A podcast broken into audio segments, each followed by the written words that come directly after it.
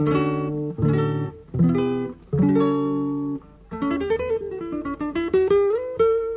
Central 3 apresenta o Cinema Nacional em Revista. É o Central Cine Brasil.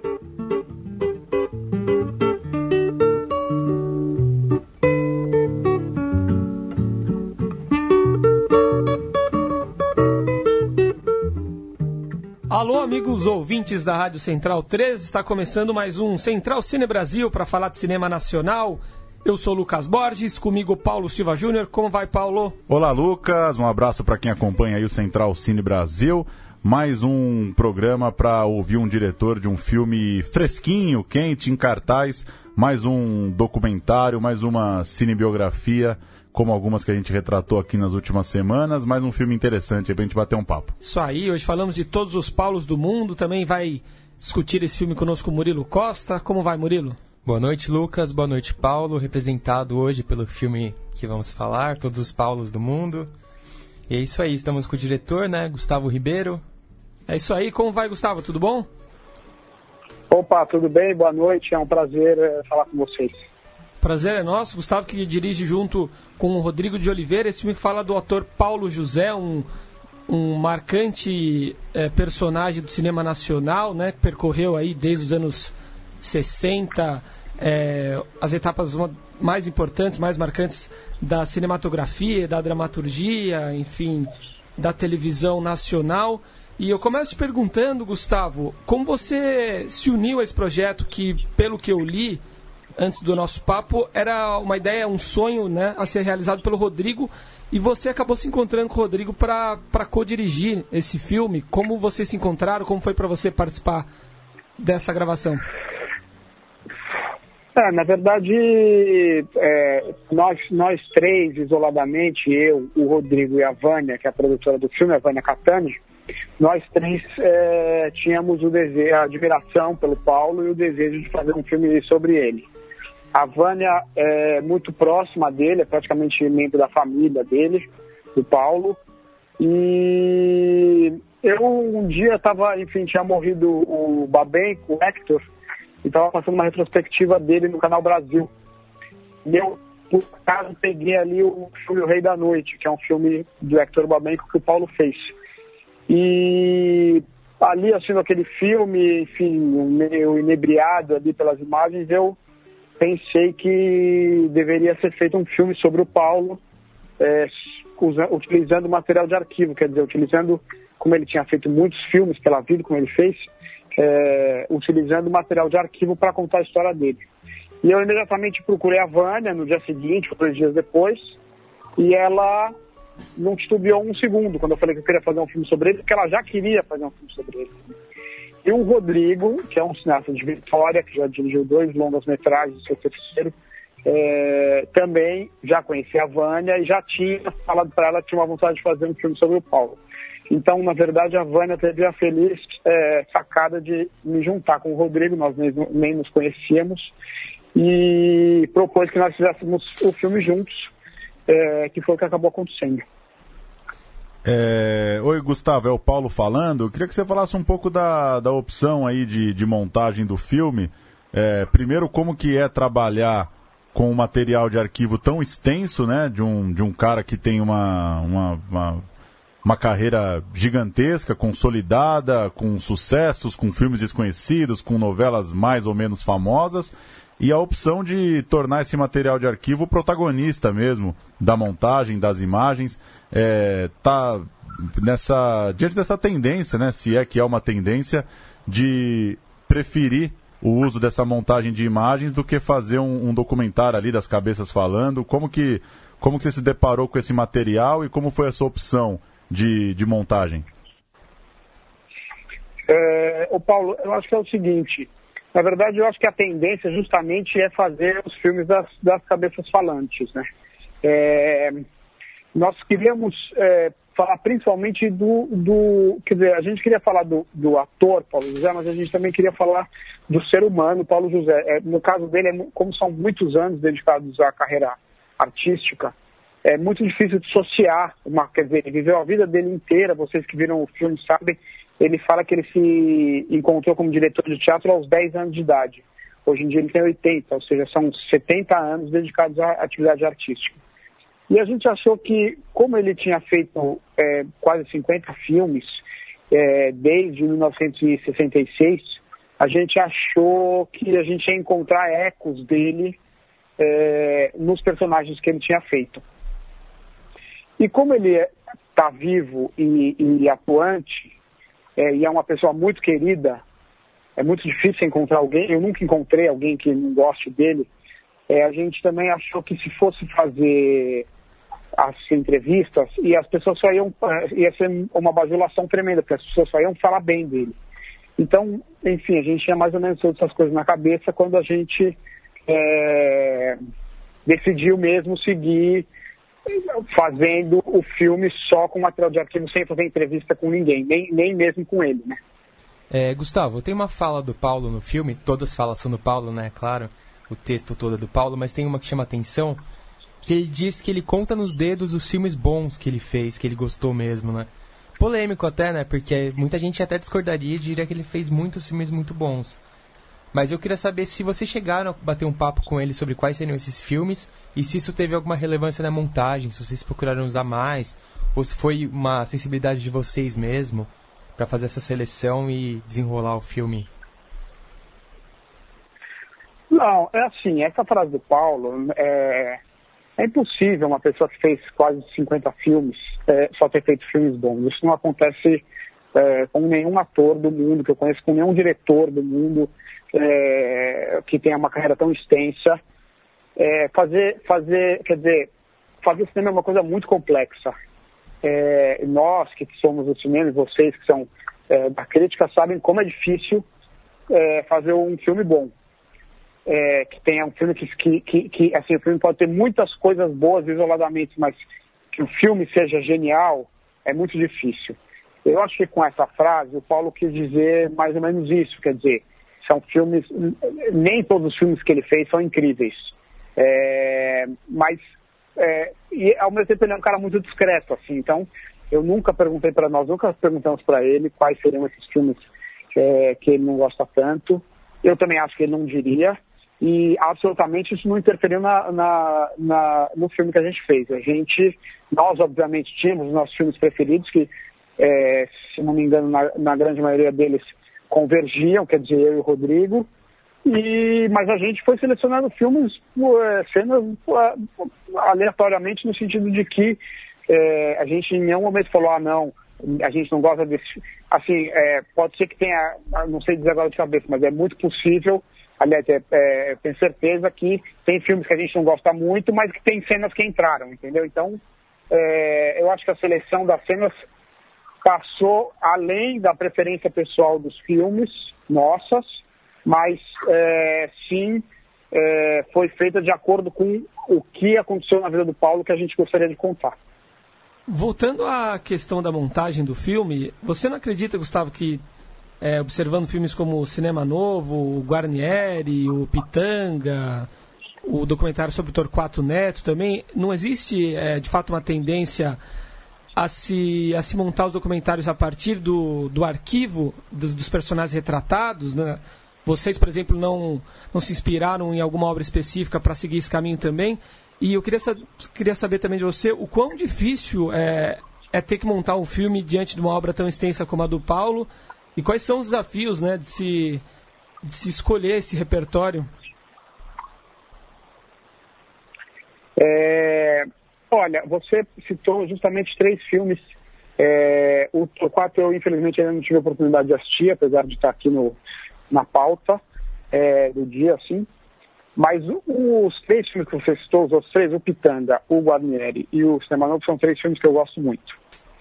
O Pitanga é, tem uma característica que é eles entrevistar, eles colocam o, o Pitanga junto com é, todas as pessoas é, importantes da vida dele. Que é uma coisa que a gente não faz, eu acho que o filme do Pitanga se sobressai é, muito por isso, assim. O filme do, quer dizer, o, filme do Guarnieri também, eu, eu, já vi, na verdade, faz algum tempo, mas se não me engano, também tem é, várias entrevistas com várias pessoas, de uma, usadas de uma maneira muito inteligente, e, e tem aquela coisa de usar a secretária eletrônica do Guarnieri, que me parece muito interessante.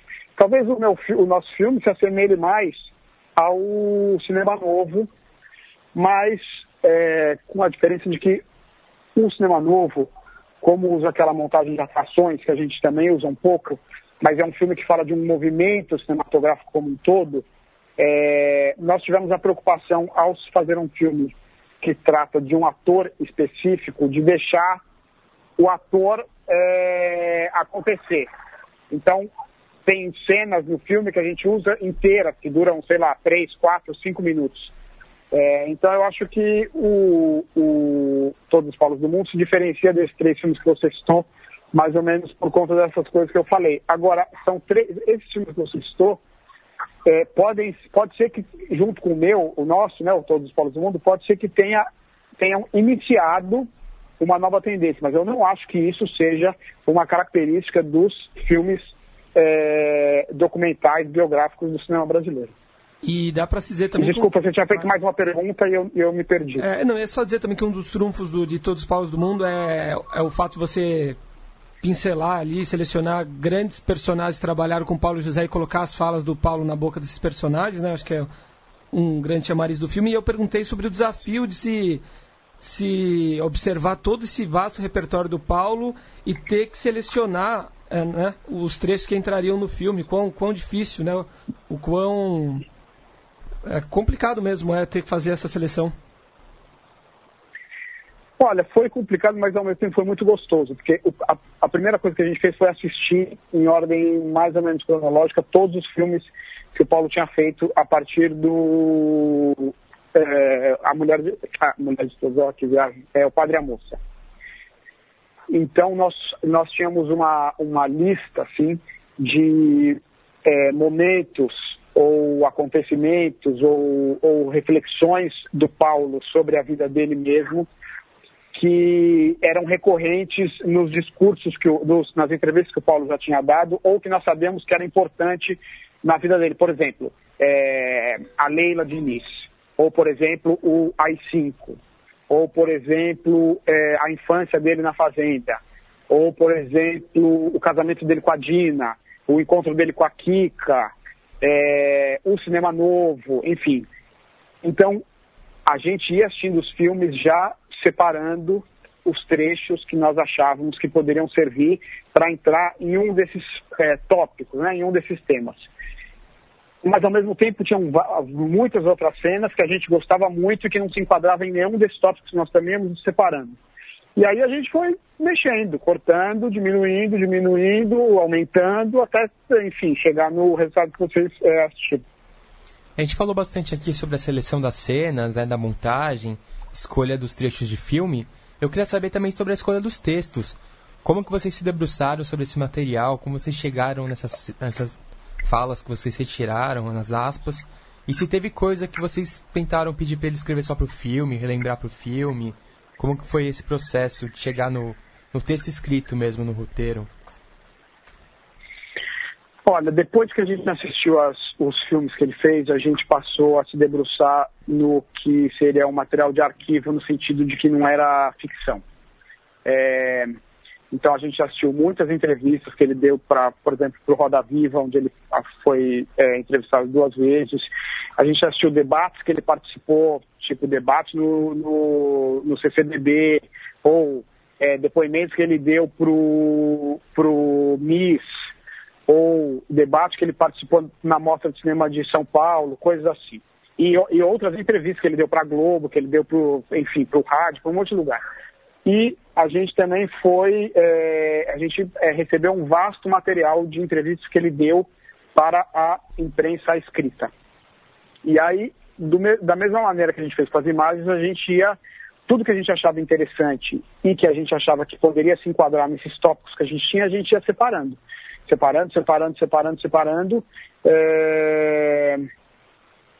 E, aí, e aí aconteceu, assim. Na verdade, é, é curioso falar isso, mas as coisas foram se encaixando na ilha de edição. De repente, a gente tinha uma cena e tinha uma fala dele sobre o que era atuação, que cabia perfeitamente, inclusive na questão de tempo, quer dizer, a, entre uma fala de uma cena e outra fala cabia perfeitamente uma, uma, uma off do Paulo sobre é, atuação, por exemplo.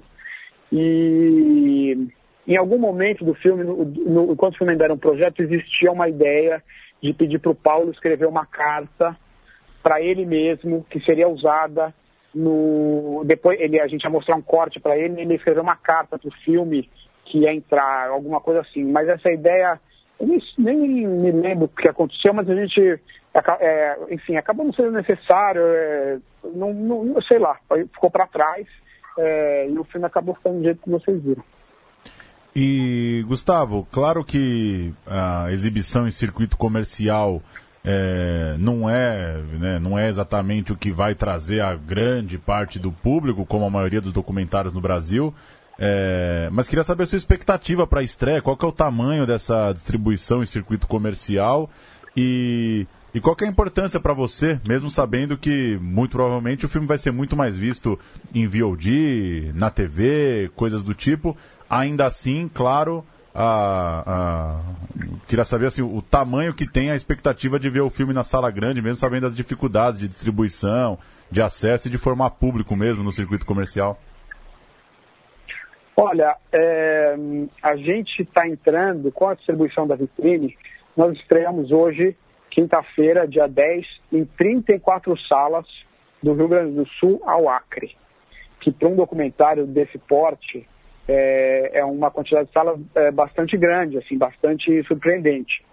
A gente também tem a vantagem de quase todas as sessões serem, fazerem parte do, da sessão Vitrine Petrobras, que é uma sessão com preços populares. O, o a meia entrada é R$ reais e a entrada é 12. É, mas a grande repercussão que a gente está tendo de, da imprensa, das críticas e das pessoas que vão assistir, é, a gente está bastante otimista, mas ao mesmo tempo sabemos que é um documentário que não tem que não tem os talking heads, que tem uma que tem uma coisa mais é, reflexiva e num país que pouco é, absorve o seu próprio cinema quando ele não é, é comercial. É, então, quer dizer, tudo isso faz a gente é, saber que, é, como é que eu posso dizer, Assim, as nossas expectativas são as melhores do mundo, mas nós também somos bastante realistas e sabemos o tamanho do filme que a gente fez é, e, do e, e, e sabemos que ele tem um alcance muito grande, mas sabemos que é muito difícil que ele consiga é, atingir esse alcance que a gente gostaria. Mas com essa coisa do VOD e etc., eu, eu imagino que ele vai circular bastante e eu acho que ele é, é, é um filme importante, principalmente para as novas gerações, para descobrirem é, redescobrirem ou descobrirem não só a figura que é do Paulo José, que é uma figura ímpar para a nossa cultura, mas também é, descobrirem os filmes, né, descobrirem o cinema brasileiro e é, é, verem uma, um, um, a história do Brasil recente através de uma outra ótica. É, um documento histórico, de certa forma, também, né? Tem ali uma, toda uma trajetória do cinema brasileiro que ele conta, com cenas de vários desses filmes, né? Ele trabalhou com vários diretores importantes. Então tem essa relevância também. É, e tem uma frase do Paulo José no filme que ele diz, né? O Brasil continua fazendo o melhor cinema brasileiro do mundo. Então eu queria ouvir, na sua opinião, o que, que tem, você tem visto de legal aí, o que, que você recomenda, como você vê o cinema brasileiro no momento. Olha, é, eu acho que o cinema brasileiro está é, tá num grande momento, parafraseando o nome do filme do Roberto Santos. É, eu, eu só acho que os melhores filmes brasileiros feitos atualmente é, não estão sendo vistos. É, eu acho que tem, que tem é, o cinema independente brasileiro produz muita coisa. Eu poderia agora rapidamente citar o Arábia, que é um filme é, do João e do Afonso, que são dois cineastas de Minas Gerais, que é um dos melhores filmes que eu vi nos últimos anos, não só de cinema brasileiro, mas de cinema mundial. É, e que eu, na verdade, eu não sei a bilheteria que ele fez, mas é, eu espero que ele tenha, quer dizer, um filme muito poderoso, um filme muito sensível, que eu recomendo a todos que assistam. É, nem sei se está em cartaz ainda, mas eu acho que é uma pena que a nossa distribuição, principalmente dos filmes independentes, continue sendo engolida pelos é, não só pelos blockbusters americanos, mas também pelos blockbusters é, brasileiros. Mas eu, eu, eu também admiro, quer dizer, é, eu acho que tem que ter blockbuster americano e tem que ter filme é, blockbuster brasileiro e, e só acho que tem que ter mais espaço é, para os filmes menores. Mas blockbuster da Edir Macedo não dá, né? Como é que é? Blockbuster da Edir Macedo não dá, ainda mais trilogia. Pois é. Mas tem que ter também, quer dizer, cada as pessoas têm o direito de ver o filme que elas querem. Eu só não acho certo monopolizar é, as, as, telas do Brasil inteiro serem monopolizadas por dois ou três filmes. Aí você fala com, com a experiência de quem que é produtor também, né, Gustavo? Produziu Feliz Natal, Entre Nós, enfim. Não, não, mas eu fui, eu era produtor de, eu fazia pós-produção, não era exatamente. Ah, sim. É, não, não, sou produtor do filme. Entendi. A minha carreira, eu, eu, eu sou, na verdade, uma das coisas que me interessou muito, que foi um desafio muito que, que, que eu me propus a fazer, foi que eu sou montador de formação. Então me pareceu que fazer um filme de montagem é, usando, tendo como material bruto grandes é, filmes brasileiros era uma, um desafio assim riquíssimo. Entendi, bacana. Muito obrigado por nos atender, Gustavo. Boa sorte com todos os Paulos do mundo, já nos cinemas a partir dessa quinta-feira, do Rio Grande do Sul ao Acre, como você bem lembrou. E até uma próxima. Ok, eu que agradeço e um grande abraço. Valeu! Tá aí, todos os Paulos do mundo. É um filme que tem um lançamento bem grande mesmo para um documentário, né? Mais de 30 salas no Brasil. Pois é, e é uma figura. Aliás, o, esqueci de falar isso, o pôster muito bom, né? Do filme, né? Achei Sim. de muito bom gosto, assim. É, é o. Que é, o rosto do Paulo José com vários, vários personagens ali na cabeça Como dele, né? Esqueci o nome daquilo do que tem nas, nas historinhas de quadrinhos, né? Um balãozinho um ali de imaginação, né? é. é. E o letreiro bem direto, assim, achei bem legal o pôster. E ele é uma figura muito conhecida, né? Não dá pra. Teria que mapear exatamente em que salas que o filme tá, mas é, é uma figura que atinge um público grande por ser muito conhecido. Sim. E legal, né? Ver um. Ver esse otimismo aí do Gustavo em relação a as possibilidades né, de fazer um filme sobre uma figura conhecida e que rode bastante aí em VOD, televisão, né? É, tem potencial, rosto conhecido, como você falou, né? Fez novela, tudo, então torcer para o filme sair, sair bem. Vamos com as notícias? Vamos lá. Começar com o Festival de Cannes, ele já teve início, tem cinco filmes brasileiros presentes na programação que acontece até 19 de maio. Já falamos em outros programas, mas nunca é demais relembrar agora que o festival está rolando. O Grande Circo Místico, longa do Cacá Diegues, passa numa sessão especial fora da competição nesse final de semana, com direito a homenagem para o diretor brasileiro. Outro filme é Chuva e a Cantoria na Aldeia dos Mortos, do João Salavisa, que é um cineasta português, e a René Nader, que é brasileira, documentário que está na mostra Um Certo Olhar. Tem também o curta O Órfão, da Carolina Markovics, na quinzena dos realizadores, assim como o longa Los Silêncios, da Beatriz Seiner. E por fim, Diamantino é um filme do Gabriel Arantes e do Daniel Schmidt que passa na Semana da Crítica. E aí, o preferido do Murilo, Edir Macedo, bateu Moisés na farsa da maior bilheteria na farsa? da maior bilheteria. Ué, na farsa. Do cinema nacional. Não é uma corrida, né? Eles criaram eu uma. Eu lido errado. Eles criaram uma farsa aí. Pô. É verdade, tem razão. Não foi um ato falho. Nada a perder, cinebiografia do fundador da Universal chegou na última sexta a 11,2 milhões de ingressos vendidos, segundo a Comscore, superando os 10 mandamentos do querido Moisés, que fez 11,1 milhões. Ambos os filmes passaram pela farsa da sala cheia com ingressos distribuídos gratuitamente pela igreja. É isso, ingressos esgotados e cinema vazio. É, o pior é que não é exatamente vazio, né? Eu Nem fico, vazio, né? fico curioso para saber qual seria o público, né, de forma espontânea, porque é uma figura popular, né? Sim. É, bateria quanto, né? Não Mas dá... muito mais limitado do que, por exemplo, os Dez Mandamentos, né? Que então, pessoas será? de várias religiões foram assistir. Não, a... Minhas tias católicas foram lá assistir foram, é? e tal. Foram? Não, Teve um alcance maior. Não, e vem de uma aqui- novela, é muito conhecido mesmo, Dez Ah, Mandamentos. tá. Mas Tava o Edir. Macedo é uma figura muito popular, as pessoas assistem há anos a essa coisa de igreja Mas- comprando horário na TV. Mas o grosso seria o público da, da Universal, da igreja Sim, mesmo, com né? certeza. Eu acho que sim, mas eu acho que às vezes a figura extrapola, porque ser uma liderança. Eu acho que quando. Eu, eu fico imaginando. Tem uma classe muito grande de pessoas que talvez não é exatamente ligada à mesma religião, só que pode nutrir alguma simpatia pelo fato do cara ser uma liderança midiática ali, né?